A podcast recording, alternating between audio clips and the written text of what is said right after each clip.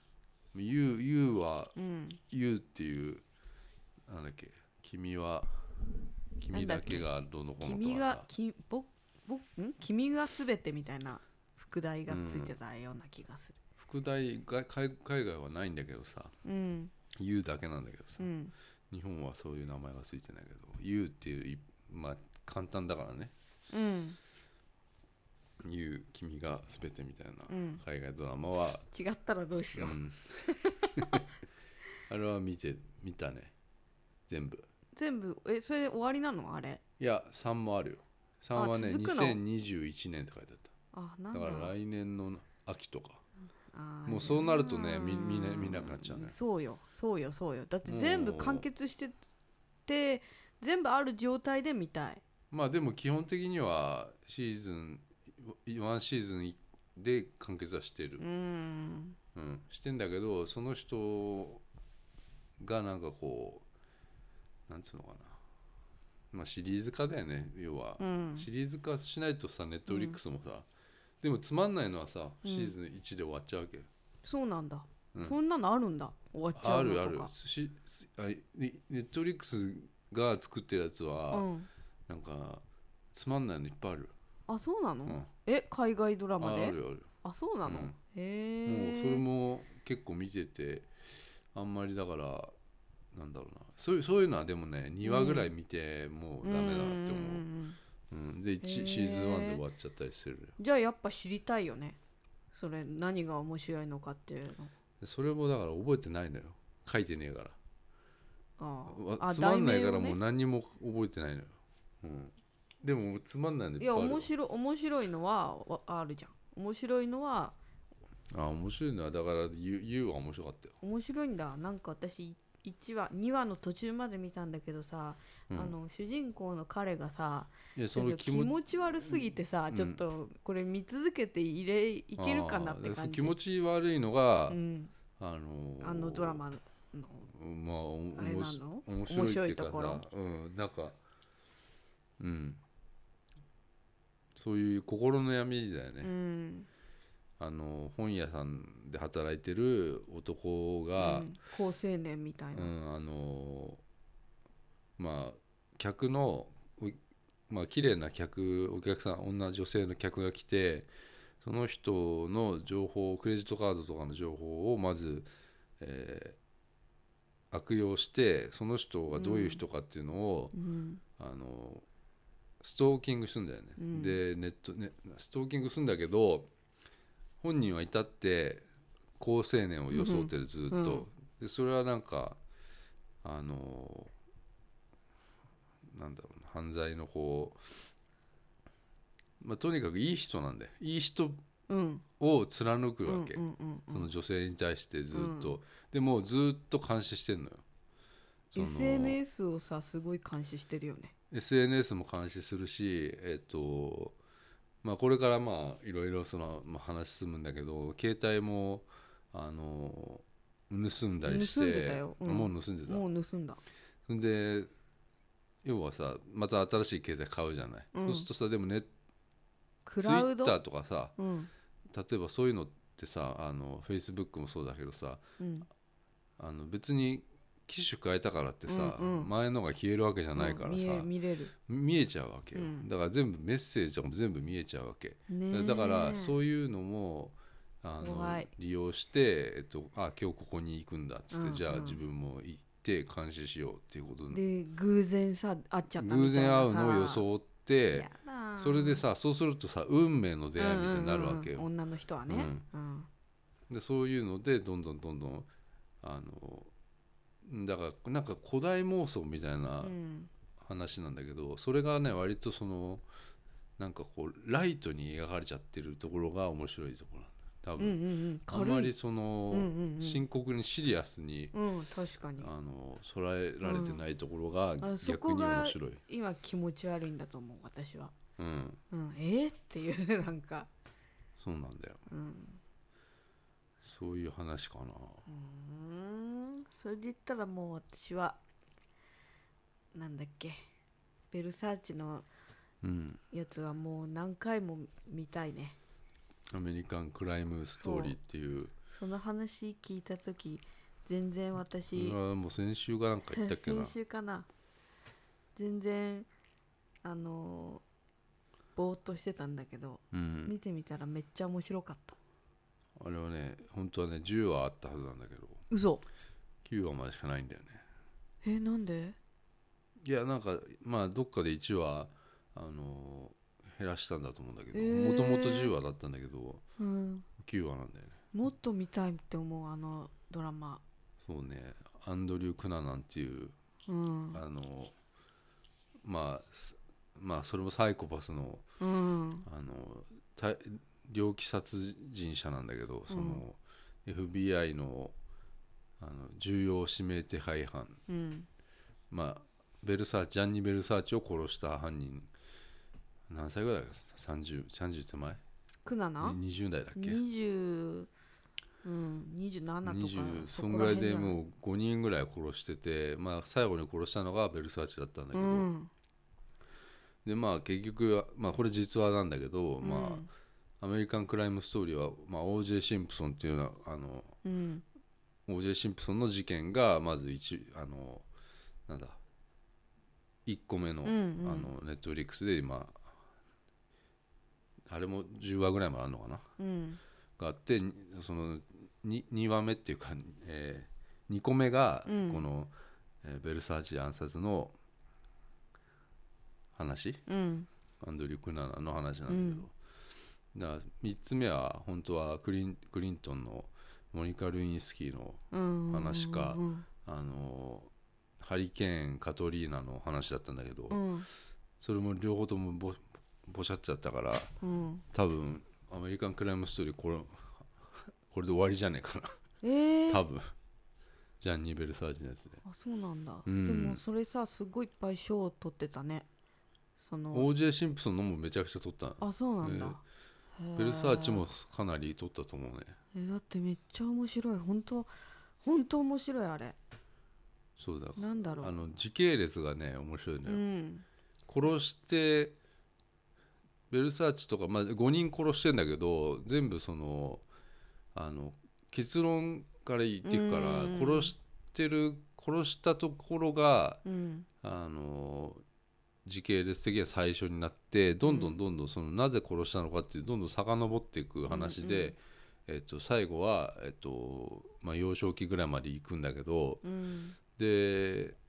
まあ最後はまあ自殺したんだけど結局、うんあのクナナンは、うんまあ、そこまでは全部あのまあ描かれてるっていうねうん話なんだけどさ、うん、あのドラマの中のアンドリュー・クナナンのキャラクターはうん、すっごい好きなの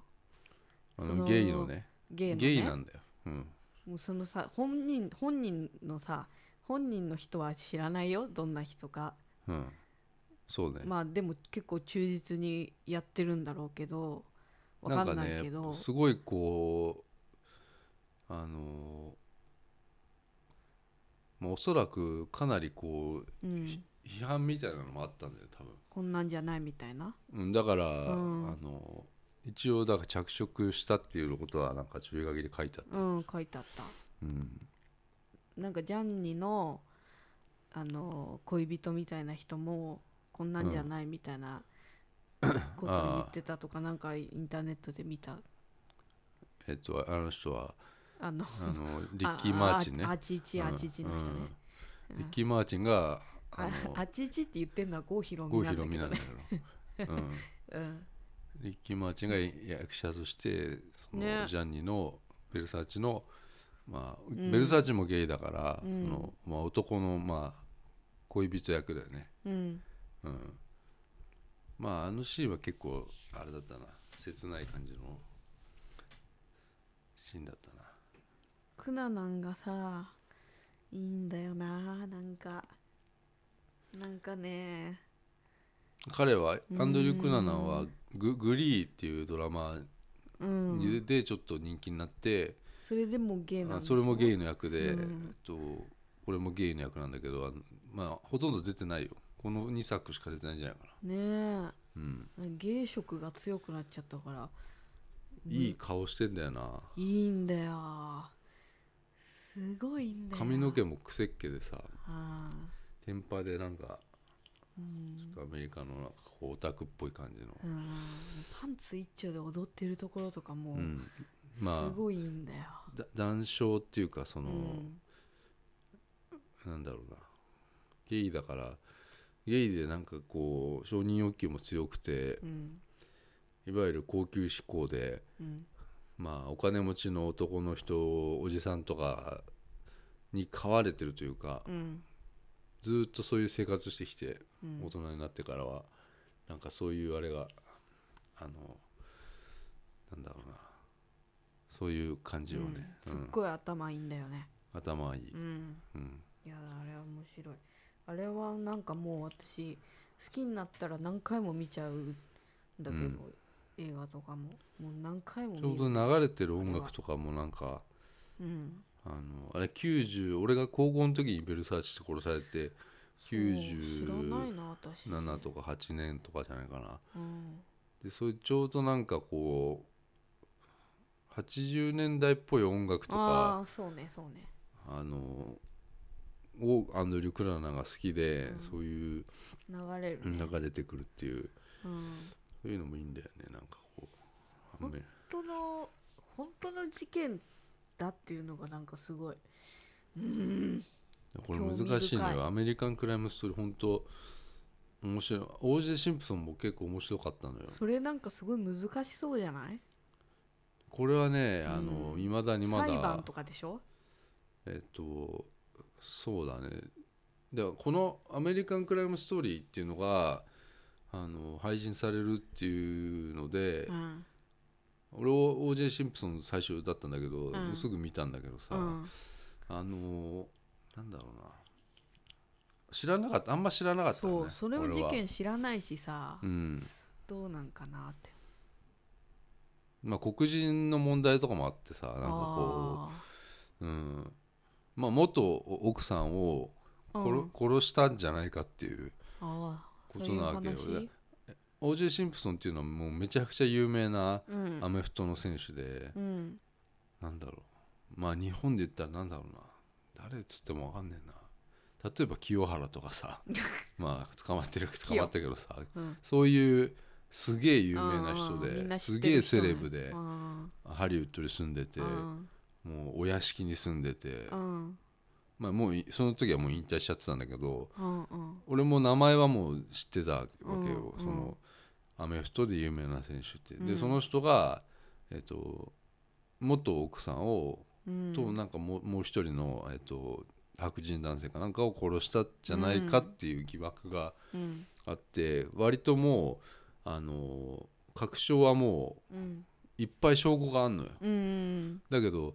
OJ シンプソンはもうお金持ちだから、うんもあうー超有名な弁護士あー軍団をもう引き連れるわけあそれで無罪になったりするわけーね、え無罪になったんだけどーうんあのになんかに逃げたりもするわけよ、うんそうするとカーチェイスとかでうんハイウェイとかを多分映像って何回も日本でもやってるから見たことあるかもしれないけどヘリコプターでこう本当にカーチェイスしちゃったりとかね、へあえのうん、実そう際にいうシーンもね多分実際の映像と混じ混じってるような感感じであるのよ OJ シンプソンの面白やつそうだねそれ結構面白いんだけど、うんでそれであのハマったというかこの「アメリカン・クライム・ストーリー」うんうんうんあでもそれもそうだけどあと「マインドハンターも」うんうんあの実際の事件の犯じ実際の事件の、うんうんえー話だから話というか殺人犯の話だから割とそれも面白いんでそれはデビッド・フィンチャーだから渡辺ちゃんの好きなそれ見た私まだ見てない見てでも超暗いからあーあんま話題にもなってないんだけどあーへでもデビッド・フィンチャーのも一応最新作なんだけど、うんうんしそれはシーズン2まであるのかなーへーそれはねあの結構暗いやっぱ、うんうんうんうんあのあの人のあの人暗いもんね暗いやつってほらあの、うんなんか殺人事件のあのセブンとかの前のなんだっけななんか殺人事件のさあセブンのの前ドキュメンタリーみたいななんだっけあったのよなんだ多分すごい暗いやつがあったよデビッド・フィンチャーのなんだろうああゾディアックあゾディアックうんゾディアックっぽい見てないんだな私、うんゾディアックあ見たよ見たよ見ねでしょあれもうんあ見たあのよ暗さがあって私理解できなかったんだ確かうんそうだそそううなだのゾディアックうんでもやっぱ海外ドラマの方があの人俺いいなと思ってハウス・オブ・カードもそうだしハウス・オブ・カードもデビッド・フィンチャーなのそうだよ、あそうだっけ、うん、えーえ全部全部じゃないあの違うよねただそう制作総指揮みたいなあーそっかそやっっかてっからうへんえそうだったんだハウス・オブ・カードもい全部見たね今のところね、うんでもあの人はもうんうダメだからさ、うんうん主人公の人うんうん、出てないんでもうんう、うん、そあうのいーう感じ、うん、なんか子供のやつって言って私がもう最初でじゃ挫折しちゃったのは子ス供トのやつストストレンジャーあああれねストレンジャーシングスでしょ、かな、うん、ストレンジャーシングスはねあのシーズン3から面白くなるあ俺そうなはのうんなんかワンツーはあんまりあのーあんまり面白くなくてなんか3からなんかコミカルになったりするのようん3からの方がなんか見やすかったねあなんかワンツーはなんか普通になんかうんエイリアンの,、うんあのと超能力とか、うんそういうやつだったけどあんまり俺はうーんでも好きかなと思ったけど渡辺ちゃんはその渡辺ちゃんがあのあれも80年代っぽいうん音楽とかああれ80年代なのかなーうん確か、ううんうんうんん、ウィノラ・ライダウィノナ・ライダーが結構いい感じの役だったけどねージョお母さニんー・のデップと付き合ってた昔人ねでしょ、超昔シザーハンズの時ねうんあったねそんな時、うん入れ墨ねうん持っちゃってねあの浜崎あゆみってあゆみとあたなんだっけ浜崎あゆみね浜崎あゆみうんあの長瀬ね永瀬あれあれ本知らないあれ嘘だろ当よく出てくるよねあれねあんな写真どっから出てきたのあれ、ねうんうんうんいやだからネットフリックスとかねいろいろありすぎて何を見ていいかわかんないからアマゾンプライムもねだからドラえもんとか見ちゃう Amazon プのライムはドラえもんはだから ドラえもん見ちゃうとあのちょっとなあドのラいえいんもだけどんさ見ちゃうんだよね渡辺ちゃん仕事中ドラえもん見てるとさなんかこうサボってる感じするじゃんなんか別にえだっ海て「鬼滅の刃」見てるんでしょきちょっと鬼滅の刃は違ちうのょっと違うでしょドラえもんとは違うでし ょドラえもんだってさすごいよドラえもんは、うん、昔のドラえもんは何も考えたくない時に見見ればいいんじゃない、まあまあまあうんおラジオと一緒じゃないドラえもんはそういう感じがする よな流す感そうねじ「鬼滅の刃」はちょっとね、うんあの俺はもともとその戦う系のああいう「ハンターハンター」とか、大人気えーと「ワールドトリガー」とか、だようんうんそういうなんか戦う系のやつ好きだから、うんよく「まあ、ハンターハンター」も好きだから見てるんだけど、うん鬼滅の刃はやっぱあのーうんまあ面白いね分かりやすいというかうんうん、ジャンプのね漫画なんだけどね、あそうなんだうん、な漫画なんんだかその作者も若いんだよね27とか8じゃえない、ー、すごいねでも男なんか女なんか分かんないんだよねえ作者がそうなのそれしか書いてないからうんなんか読み切り何個かやったんだけど名前はね男なんだけどね、うんなんか分かんないわかんないないね久保光郎みたいなそもうんそでうしょそうそうそうそううわうん、へーらしいよなんかうんうんなんかねあのー大正時代の話なのよ、あそうなんだうん、でしかも浅草とかさ、うんなんかこ出うてくんの全部地名はねこの本当のやつなあそうのなのもともと奥多摩うんうんかなんかでうんのその山奥であのなんだ暮らしてたあ家族が鬼に襲われてたっつってあねああ鬼の話だから鬼退治の話だからねあああのあそうなんだ、そう鬼退治の話なのよでう、ん、鬼ってさ、まあ、都市伝説っていうかうさ、んうんうんあの神話なわけじゃない、うんでもまあ実際に鬼が人を食うっていううんそれに困ってるっていう世界の話なんだけど、うんなんか鬼に食われると、うんえっと、その人も鬼になっちゃうっていううんだから鬼がどんどん増えていくんだよねよくある話なのこの辺がすごく分かりやすいんだけどさ、うんだけどその襲う鬼もさうん結局もともと人だったわけ、あねはいはいだからそういうことがあってさで自分の家族が襲われちゃうわけよその、うんうん炭治郎っていうなんか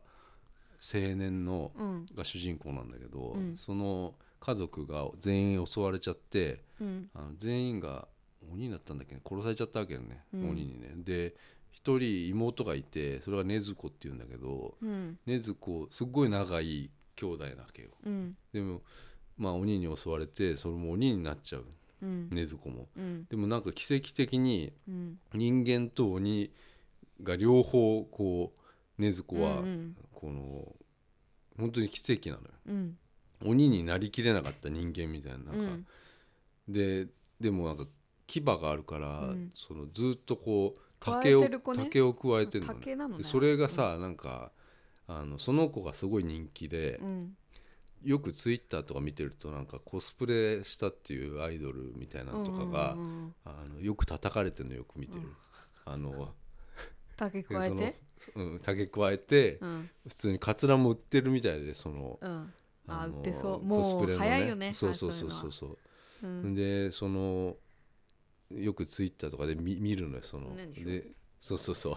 禰豆子ってでも多分ほとんど見てないんだよ ねあんまりあああのその作品を作品をよくあることなんだけどさあでも「鬼滅」はさなんかさファンが熱くてさ結構ーさ、うん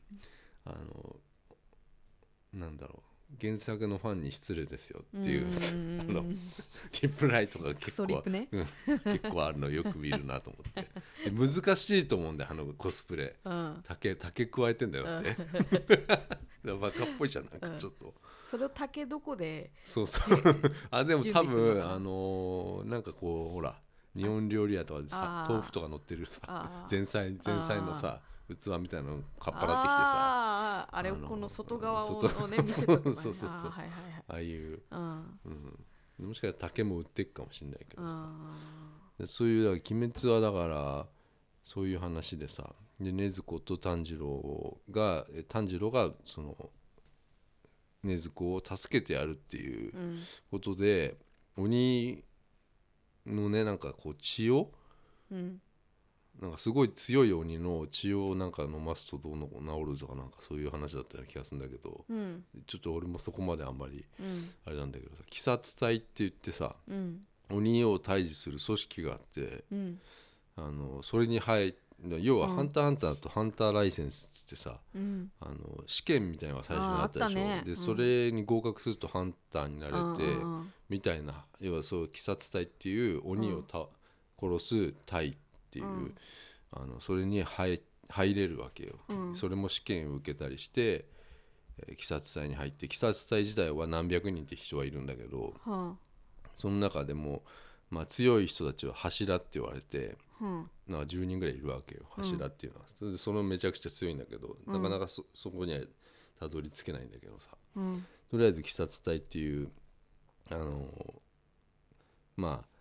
いっぱいいるあの鬼退治の組織の中の一員になるっていう話なんだけどうんうさ、んで鬼を鬼をさ、まあ、い倒していくんだけどうんなんかもともと人間だからさ鬼がさ、うんあのー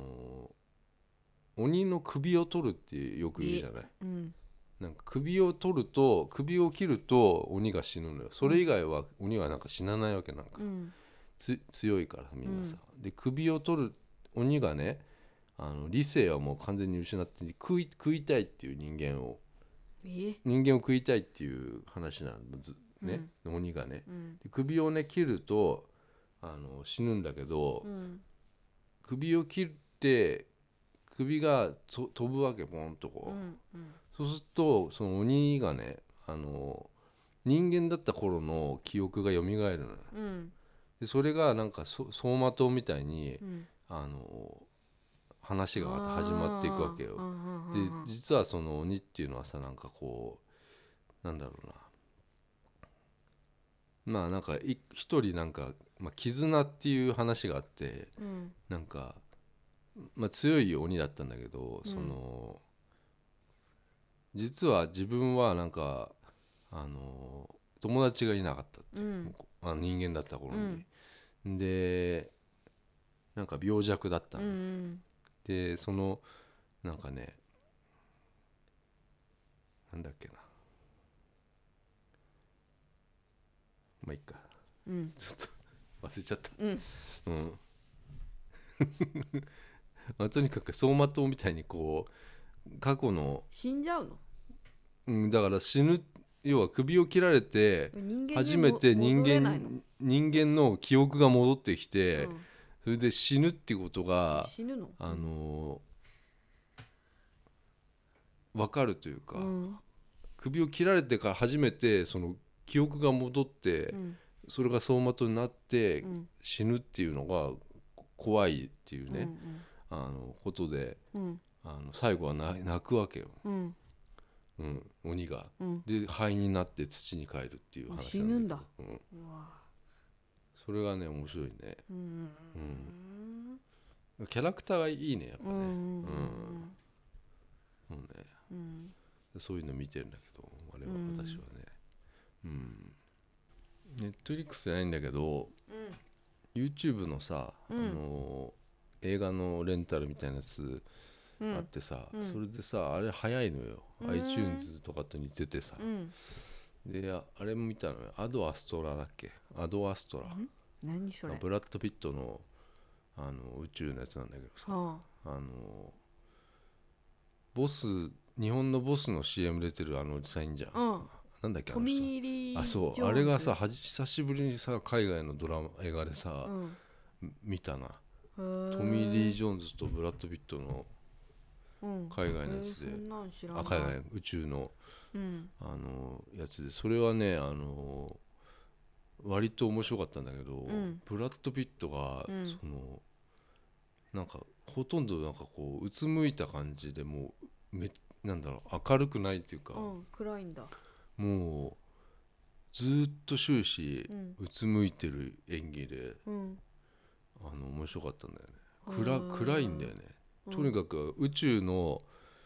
話なんだけど、うんすごいこうもう月とかに基地があってくうんでブラッド・ウィットは宇宙飛行士の役なんだけどうんあのー宇宙エレベーターみたいなのがもうう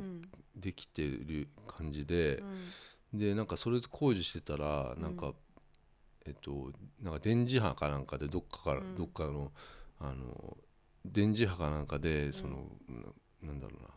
そのはしごがもう宇宙エレベーターのはしごがバーって崩れちゃってその作業員がもうみんなもう死んじゃったわけよ、うんそういう事故があって、うんその中の一人がブラッド・ビットで、うんブラッド・ビットはまあ宇宙飛行士なんだけど、うんでそのその原因が自分のそのお父さんであるトミー・リー・ジョーンズがお父さんなんだけど、トミーお父さんはなんかじ実はもう死んじゃったっていう言われてたんだけどうん実はお父さん、まあ、宇宙飛行士でお父さんもう、んでどっか海洋星か冥王星うんに実はそのあの探索に行った,、うん行ったきりうん帰ってこないっのていううん話、まあ、インターステラーもそうだけどさ、うんまあ、行ったっきり帰ってこないわけよ、うんでもう死んじゃったっていうなってたんだけど実はうんあのー生きててうわインタなんーかステラーだそれが、うんその行った宇宙船っていうのは、まあ、海洋星あ冥王星かな に人がいるあー生命がいるっていう、知的生命体を探すっていうのが目的の、あのー宇宙探索で行っちゃったわけよ。うんで、えー、と実はまだ生きてるっていうう、でなんかそれが原因なんじゃないかっていう話であの、その電磁波がうんでそれがそれをさあのたブラッド・ピットがまたうん親を探索しに行くっていう話なんだけうどんうんうん結構その SF でなんか月にその基地がもううんできてて、うんで、まあ、地下にね月のね、でそれもかなりあのかっこいいわけようんで月から火星にも行けてもう今そのその時代では、うんで火星にもまた基地があって、うんそれもねなんかデザインがかっこいいのようーんでもブラッド・ピットが全然喋らない、うんうつの役なのよ、うんなんかなんかずっと悩んでる役でうん喋、ったりもねあんましないんじゃないかななんかこう、あうん、あんなブラッド・ピットね、うんみ見れないね、ーあそううん、へでーそれがこうあのいや面白いんだよなんかその地球からさ月にねあまあ旅行もできる時代なわけうよ、んで火星に行くにはまあ結構時間かかるけど、あのもう火星で生まれた人とかもいるわけよえーだからそれはもう火星人じゃないうん火星人だに人間だけどさ、うんなんかそういう感覚があってで火星からまたねでもさなんか着てたりすんのその人たち宇宙服みたいなのえっとねだから、生きてうけんのん、息できるようになってんのもあそうなんだう、うん、地下だから地下あにーそのシェルターみたいなの作って地上ではすもう現実的にさうんうんうん無理でしょだからうんあの地下にこう作るで月にも地下にはあってあうんは月で生まれた人とかもいるわけよあだからそのなんか結構現実っぽいうん SF が最近多いなと思ってインターステラーあれも3年ぐらい前かねうんあれもそうだけどさなんかこううん、なんかそのねなんか最近そういううんうんアドアストラは最新のなんかこう SF って感じはしたけどね、うんちょっとあの話がなんかこうめちゃくちゃなところもあったけど、うんまあそれはそれでいいんだけどさ、ままあ、トミー・リー・ジョーンズ久しぶり に本当に、ああの人ねコマーシャルでしか見ないよねそうだようんうん、びっくりしたねこの星のいや本当だから宇宙人なわけでしょあれも言うよねうんでこ今回もだからさその宇宙人じゃないけどさ、ううん宇宙のさ でもさうんもう何何十年もさうん行方不明になってるわけよもうそれそれもささあおかしいのよ怖いよね、うん宇宙ってなんか時間がおかしいじゃん、そうなのよもう、怖すぎるよあれうん、うんインターステラー怖いなあれなインターステラーも見たけどめっちゃ怖いうん、うんで宇宙がもうなんだかよくわかんないね、宇宙とかもう意味存わからん在とか言っちゃうともうんうわかんなくなるよね、うんうん、でもアドアストラその冥王星にさうんその私的生命体がいるんじゃないかっていうねうん話で、うん言ったんだけどさ結局何もななかったっていうねうん何もないのようんそこの冥王星だ何にもないの本当に、うんだけど戻れなトミーリいージョーンズはトミー・リー・ジョーンズはだから戻れなくなっちゃった戻れないだけなのよなんでうん戻戻らないんだねきっとね、あそうなんだうん、気に入っちゃったんだ気に入っちゃったわけじゃないんだけどそれは見ない見たら分かそる、れね、は見たらわかるんだけど さなんかその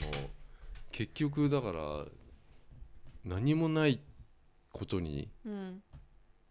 あの人類ってさ今もさうんおそらく何もないのよんその冥王星海王星なんてさ今も今今今はこの分かってる状況でおそらくあそこには何もないわけよ、うん知的生命体なんかいるわけないっていう感じなのよ、うんでこの今あの見えてる範囲うん例えば土星でも木星でもさうんなんかいないわけよ、うん人人なんていないじゃないうんおそらくさうんでいるとしたらまあ全然もうとインターステラーでいうもう超ブラックホールのうんなんか向こうとかさ、うんなんかこうんうすごいとこまで行かないとうん人っぽいものはいないんじゃないっうんていうね、うんそう考えるとさなんかこう、それをアドアストラってめちゃくちゃ虚しい話なわけよ。うんうん、うん、うんなんかそのわかるこの虚しさのうん知的生命体ってさいいないじゃないおそらくさうんもう多分1万年ぐらいしないとさ結局1,000年じゃさ、うん宇宙行ったり来たりできないような気がするよねこの今今の現状だとさ、うんなんか100年後とかつってもさうんその太陽系から人ってさ出れないでしょきっともう要はさうん火星までい今行こうとしてるけどさうん人がね人が乗った、うんでもそれ以上ってさうん結局行っても何もない可能性の方が大きいからう、んあの意味がないよね、うんどこどこまでがこう今の科学でさできるのかっていうさそういう,、うんそういうとこも考えちゃうんだよそのうんうんそうなのよ難しいね難しいのよ SF の話は、うん完全にす面白いのよでも最新のやつそういうアドアスタラみたいなデザインがうん基地のデザインとかがめちゃくちゃかっこいいなと思って、うんうんそういうのは面白いねうーん今週は終わりますかねあ終わり終わりなのえ終わりもう映画の話をしたんだしけどたうん1時間ばかしあもうそんなしたうん最初になんかちょっとうんあの葉山の話とかしてるけどああ思い出したんだけどさ、うんちょっと顔が顔が大丈夫何 なんか目がシパシパすんだよだねなんか目薬してんだけどうんうん眠いんじゃない違うのよなんかなんか目がほら病院この間行ってたんだけどさうんドライアイじゃないドライアイなのよなんかこうまばたきするとさうんなんかこうゴロゴロするわけコンタクト入れてるみたいにさうん、うんななんだっけ思い出したようんね私思い出したのはさ、あのーすごいなこの問題あるよなっていう問題なんだけどさ、うんそれはりょうてぃ先生もよくさ遭遇するんだけどさうんまあスタバのさ席が空いてない問題ああれに対してーうんちょっとなんかこう精神的に来るのよあれ、いやーあのねうんまあ、俺はもう基本的にやっぱな並ぶのとかもきすごい嫌いなうのよやっんぱ、うん、だからあんなやっぱ喫茶店で並ぶなんてさそうねいや時間が無駄もったいねえなと思って俺はなんかこうちょっと、あのうん精神的に来るのよ、うん、うんまあと食べ物とか飲み物を買うのにうん並ぶのは別に100歩譲ってし,、まあ、しょうがないとするうんただもうスタバなんて行ってももう全く席が空いてないじゃないあのあれ店じゃないだってもう居座っちゃってんだもあああの店何なのよ んだからうん予約席みたいなの欲しよくほらあるじゃない、うんうんうんなんか中華料理屋行くと予約席って書いてある、ああいうの欲しいねでもそれ予約すんのめんどくさいじゃじゃあ分かったんうん500円プラスでうん予約できるあーシステムみたいなのがあったら、うん積極的に利用したいと思うと俺はそれかでももう、私はいてほしいんだよね店員がどこああその席のとこに、うんであ来ましたよこちらどうぞとかあさあだってもうさあれもう無法地帯じゃんあのスターバックスの中は無法地帯でさあ空いてないなーってさこうう、んま、見てたりしするとささーって後から来たやつがさ、あ空いたと思ったところにもうそーって行ったりしてさもううん順番もクソも何もないじゃんいや多分ね土日だけなんじゃない混んでんのそうなのうんそうだろうねいや混んでないでしょそうなの、うん普通の日混んでないのスターバックスなんて混んでなくない混んでるか混んでんじゃんまあ混んでるとこと混んでないとこあるんだけどさあ多分さうんだじゃあ問題ではないっていうことです ねありがとうございましたいやでも疲れるよああいうのは そうん混んでるのはう、さ、うん、うん終わりますかはいじゃあありがとうございましたさようなさらようなら